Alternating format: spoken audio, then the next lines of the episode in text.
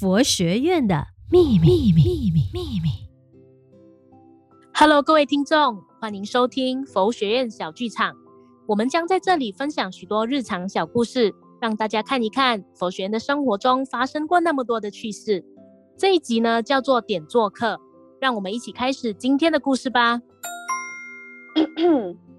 慈悲 A A 慈悲，哎呀，这翻倍的起唱真的有点难啊，我还是不要去研究好了。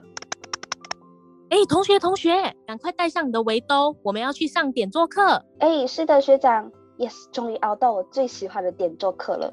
哎，同学，你那么喜欢去点做啊？对呀，因为我觉得我上课的时候呢，总是昏昏欲睡的。只有在上点做课的时候呢，精神特别的好。可能我不适合读佛学院吧，我更适合在大寮做个小义工，切切菜啦，那就不用去修行啦。哎呦，那你就太过小看点座了嘞。嗯，学长，你这话说的是？点座的点有典范的意思，要示范给大家看。所以呀、啊，一般要非常有修行的大德，才能够胜任这个点座的职务哦。学长，你太夸张了啦！点座不就是洗菜煮饭？那个我也会啊。嗯，星云大师曾经说过，煮东西不是要把东西煮熟了请人吃，而是要把心煮给人吃。哈，心要怎么煮啊？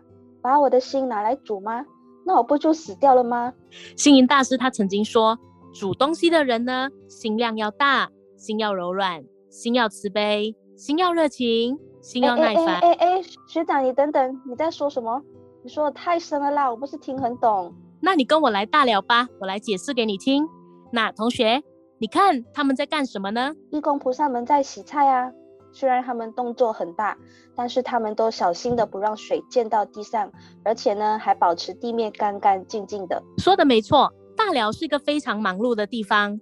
人来人往呢，都需要抓紧时间，保持地面的干净，不让人滑倒、摔倒受伤。我们修的就是这颗慈悲心。哦，原来如此啊！诶，那耐烦的心又是指的是什么呢？在厨房里面呢，是最容易修行的地方，也是最不容易修行的地方。我们都知道，煮饭是一个非常辛苦的事情。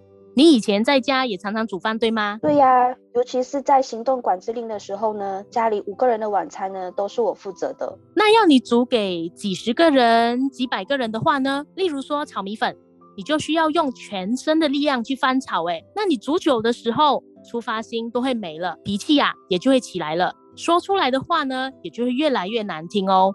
这些发牢骚、抱怨、骂人的食物啊。大众吃了也不好消化，对不对？对，学长你说的没错。我常常在厨房呢，就要待上好几个小时，而且每次呢都煮得我满身大汗的。民以食为天，其实饮食也是一个容易度众的方便法门哦。维摩经曾经说：“先以欲勾牵，后令入佛智。”在佛门里面呐、啊，准备这一些可口的素食，其实也是度众的法门之一。那厨房呢，其实就是最好的修行道场，也是一个大智红炉。如果你能够在厨房里面安住身心，磨练自己的心性，那这就是修道者修身养性最佳的选择。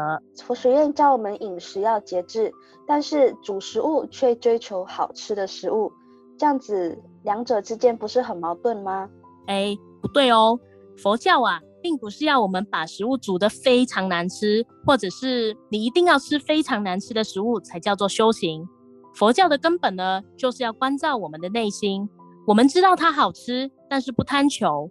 好吃的食物呢，能够让大众亲近寺院道场，升起这颗学佛的信心，也能够发愿吃素。那我们应该要有这样的发心、供养心，去供养大众哦。哦，我明白了。真正的修行呢，是在服务大众中累积自己的福德。我发愿要煮更多的素食美食来供养大众。嗯，你说的没错。点做啊，不仅是要度众，更是要度自己哦。以上呢，就是今天的故事。我是饰演同学的杜心柔，我是饰演学长的李明燕。如果你想要了解更多关于东禅佛教学院的详情，欢迎点击搜寻我们的 FB 专业东禅佛教学院。YouTube 频道东禅佛教学院以及 Instagram 专业 FGSDZI 谢谢你们收听这一期的节目，这里是 For You，法音清流，Just For You，佛学院的秘密，秘密，秘密，秘密。